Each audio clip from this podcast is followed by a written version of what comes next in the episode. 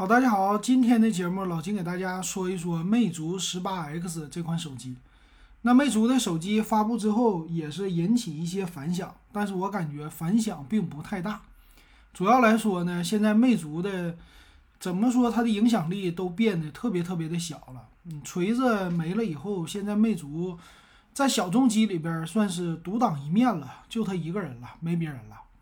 那来看看吧，这个魅族十八 X 呢，我认为 X 系列主打的算是轻薄，它的样子呢非常的薄，看起来呢这些的圆角也和现在发布的那些安卓手机非常的像，并且呢，你说 iPhone 十二引领的引领的这股潮流吧，就是直角风，它其实呢也是多多少少的参考了一些的。那这个机型呢，咱们来看它主打的东西啊，到底都怎么样？那第一个，他说了是双面二点五 D 的一个玻璃，那正反面这些正反面呢，两边儿它有一个机身的中框，看起来像金属似的，所以让我们想起很经典的 iPhone 四那个时代，是不是？现在呢，iPhone 十二其实也是非常类似的，但是增加二点五 D 的玻璃呢，手感会更好，显得更加的圆润。那这个机器最大的特色就是背面了。背面呢非常的简洁，只有左上角有三颗摄像头，一颗看起来很大，呃，另外两颗在底下排列。这种组合最早谁呢？就是 vivo 的 S 系列推出之后，现在呢，今年尤其是我感觉挺多，比如说刚推出的小米的 CV，嗯，S 系列，vivo 的 S 系列其实都有。现在魅族呢也这么玩，这个挺有意思啊，这种设计看起来。大家都比较的喜欢，我估计呢，这个也是年轻的少男少女啊，也比较喜欢这样的设计。那么主打的轻薄呢，它的设计啊，这个轻薄不是特别的薄，它是主打叫七点九九毫米，一百八十九克的重量。这个重量啊和厚度，我感觉和另外两家就是小米和 vivo 这个比呢是比不了的。所以他说自己的轻薄呢，只能跟骁龙八七零这系列的，或者说类。次旗舰吧，或者说次顶配的这种旗舰的机型相比，啊，只是薄了一点点，或者跟自己家比。再有一个，他说有这种国学的东西在里边，但是我没有看到啊，我只是觉得他的想法就是我们尽量的极简化把这个设计哈。啊，再有就是屏幕了，屏幕呢，它是用的叫六点六七英寸的 OLED 屏。呃，这个尺寸呢还是挺大的，和传统的一些旗舰机啊是保持屏幕相当，但是呢也能看出来两边的这些的窄边呢，现在魅族呢也不会强调太多了，它是一个极点屏，就是正中间有一个摄像头，说的我们说叫二郎神是吧？那再有就是高刷了，屏幕呢是用一百二十赫兹的高刷，还有啊运动的补偿，那这也没啥说的啊，现在大家都有。那再有一个就是旗舰级的配置，骁龙八七零处理器，这一点上和什么小米的 CV 啊、vivo 的 S 十啊这些比起来，它反而是最好的。那么一会儿咱们再说啊，它做到底跟谁打？那这个处理器是不用说，大家太熟了，骁龙八七零啊，我们现在就等着骁龙八七零的替代产品。那这个呢，已经用了一年了。那另外支持的是五 G 的网络啊，它官方介绍说这个网络啊有各种各样的功能，这个我觉得不是什么重点。然后散热呢也强调了一波，但是我感觉啊，从散热的怎么说这个网页做的吧，并不是有其他家的那么的精致好看。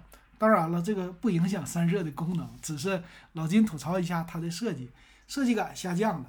其实魅族家以设计见长。无论是机器的造型还是网页的设计，都有自己家独到的点。那么现在呢，看起来好像是有那么一点点的缩水啊。当然了，它所采用的散热呢，还是铜管石墨烯、石墨烯啊，就是有的东西都有嘛。但是它没有向别人家宣传我这有多大的散热面积，这没说。那存储呢，UFS 三点一的存储也算是旗舰级的了。那内存很有意思，它也有一个叫内存融合的技术，说是能够达到最高七 G 啊。现在这个技术呢，各家都开始有了，这挺好啊，让我们安卓用户正常来说用一个手机用个两年不成什么太大问题。那它的电池四千三百毫安。那说到电池呢，肯定大家都在想充电了。充电他说多少？三十瓦。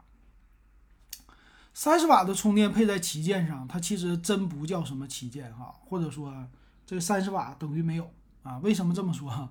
还是那句话，现在谁家没有个五十瓦以上的？是不是？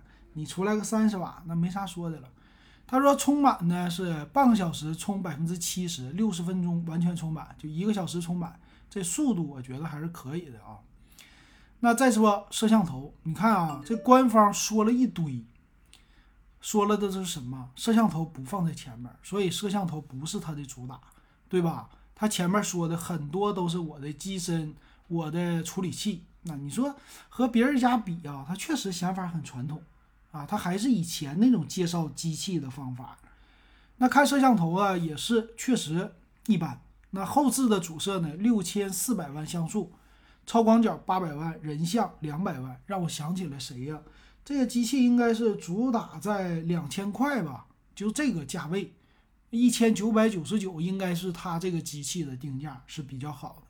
为什么呢？老金看摄像头就能猜出来，因为它没有什么旗舰级摄像头。全是千元级的摄像头，哎，这个真没啥说的。那官方也强调走了一波，说各种模式啊，夜景、超广角什么的。还是那句话，八百万像素超广角，你不要期待太多了。老金的手机真的用过啊，这个感觉真的不太好。那前置呢是一千三百万像素，很多人说了，你说那超广角感觉不好，什么意思啊？感觉不好的意思是这个超广角呢拍出来一点都不清晰。啊，聊胜于无，主摄六千四百万拍出来清晰的，那么前置一千三百万也不用想了，也没有你想象中的可玩的那么多东西，啥也没有。那再看看还有什么呀？他说也有一个叫夜景视频啊，这个清晰度呢，我觉得一般。所以这个机型你要真是拿它给小姑娘去拍照，算了吧啊，它跟别人家那真是比不了。呃，它这个勉勉强强能跟谁比呀？跟千元机。一千五百块钱左右的这样的手机比吧，嗯，别的方面没啥意思。那官方还有一个独到的，他说有个叫四大神器，这个是啥意思？鹰眼，呃，什么妙靴，又斗篷，干啥的？这个好玩儿，嗯，这个不知道。那咱们来看详细的参数吧，啊，详细参数呢，介绍的时候我也跟其他家做一些小小的对比了。那首先呢，就是这机身的厚度了。它的重量一百八十九克，机身的厚度七点九九毫米。那它的这个造型呢，我就拿它和旁边的小米的 CV 啊比一下。小米 CV 呢，屏幕比它更小，其实看起来很像啊，它也是极点屏啊。小米背面呢，它们的造型简直可以说相像度百分之九十以上。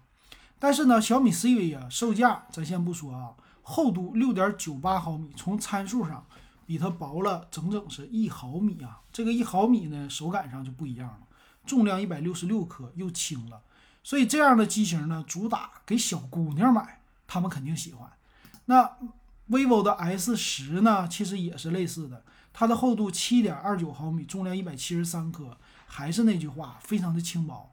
但是反过来，魅族其实也主打想给小姑娘，是不？这个外形，但是它厚度厚。啊，重量也重，一百八十多克，接近一百九十克了。所以这个呢，第一个在外观上它就不占什么优势了，这一点来说它不好卖啊。那再有一个屏幕，六点六七英寸，这屏是最大的。那小米不用说了，才六点五五。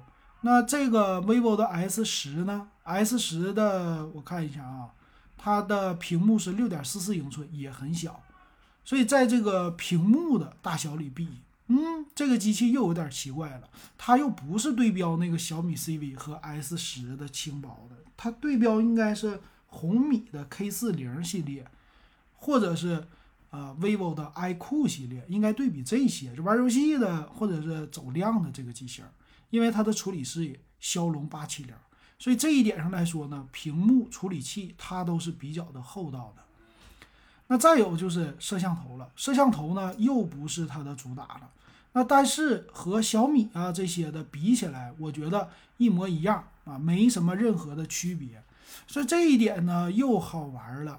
你的摄像头呢又是对标小米和 vivo 的这个 S 十的，你的摄像头跟他们比起来，你还占那么一丢丢优势，或者是几乎一模一样。因为你看啊，vivo S 十的它的镜头也是六千四、八百和两百万，那没什么任何的区别。但是你要主打怼一下子红米的 K 四零，哎，你这个摄像头又不占优势，哎，这一点我想不通啊，挺好玩儿。那剩下的东西，电池充电呢？这个真不是它的一个特色了。然后扬声器还是个单扬声器的外放，啊，主打轻薄嘛，所以我就不给你整两个了。那 WiFi 呢？它支持 WiFi 六，因为用的骁龙八七零，蓝牙五点二，哎，这一点也挺好，哎，这个有意思啊。所以它应该是在那种旗舰级的情况下，给你一个类似轻薄的外观，这就是它的定位了。那咱们来看。它的价格，价格方面啊，它有八加一二八、八加二五六、十二加二五六。八加一二八的是两千五百九十九，八加二五六的两千七百九十九，十二加二五六的是两千九百九十九。那看起来呢，八加一二八是最划算的了。那多了一百二十八 G 存储呢，贵了两百块钱，价格也不太高。然后再在基基础之上多四个 G 内存，也多两百块钱。所以真正你要说买呀。这个十二加二五六的很多人也能买得起，因为小米的 CV 也好啊，vivo 的 S 十系列也好，他们的售价呢都比这个更高，所以这个呢看起来还有那么一丢丢的，算是性价比。但是你看你跟谁打，它我感觉就是站在一个中间的这种位置啊，这特别好玩啊。你比如说红米的 K 四零，咱拿一个 K 四零跟它比一下子，K 四零。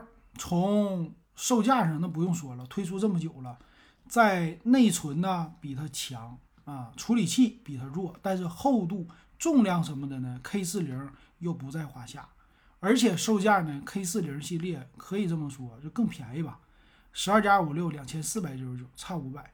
那作为一个魅族，很多喜欢魅族手机的用户，是不是他们对小米也是比较喜欢的？那这两个如果对标的话，我感觉魅族十八 X 的定价是高于红米的 K 四零的，但是要主打这个轻薄，主打外观，它的售价呢又便宜于小米的 CV，所以这个呢就定位啊比较的居中啊，比较的模糊。但是要按照给魅族手机的定位性价比来说，我觉得它这个手机啊很尴尬了，就是把成本啊、处理器这些都弄上去了。但是呢，价格它下不来，它还打不了竞争对手。我现在这么觉得啊，你这个红米红米的 K 四零游戏增强版，拿这个来对标一下子，魅族十八 X 是不是有那么一点点的类似呢？啊，因为也是主打年轻人啊，因为你这个魅族十八 X 主打女性用户，真的有点太弱了。但是你要是跟红米的 K 四零比一比，你又没啥特色。这个 K 四零游戏增强版呢，再跟魅族比，那就特色太明显了，而且售价太便宜了。处理器呢还可以跟它对标，可玩性也更高。所以我感觉啊，这魅族十八 X 它推出的稍微有一点儿没什么意思，闲着没事儿推出一个，为了推出而推出，为了增加一下我们的机型。让十八系列更多啊，十八兄弟，十八 S，十八 S Pro，十八，十八 Pro，十八 X 啊，就让用户脑子更混乱，而且它的渠道现在更少，只有网络的渠道，线下的渠道很少能见到魅族的，所以这机器怎么卖呀？我就觉得太好玩了，现在可能就是卖个魅族的 logo 了，其他都没了，所以这机型老金不推荐，没啥意思。行，今天咱们就说到这儿，感谢大家收听还有收看。